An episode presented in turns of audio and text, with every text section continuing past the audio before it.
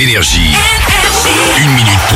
Salut Enzo. Et salut Reda. Ils vont les encourager de toutes leurs forces. 30 000 spectateurs attendus dans le chaudron, c'est le surnom du stade Geoffroy Guichard de Saint-Etienne pour la rencontre de quart finale de Coupe de France entre le Puy Foot et le stade de Rennes demain soir. Pour rappel, c'est la première fois que le club Pono arrive à ce niveau de la compétition.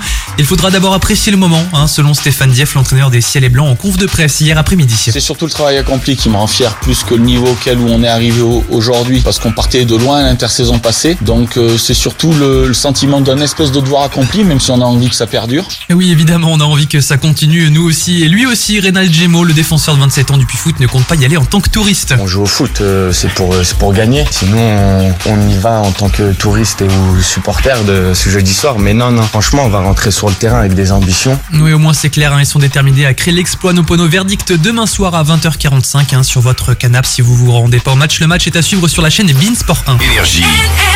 Une minute pour un club.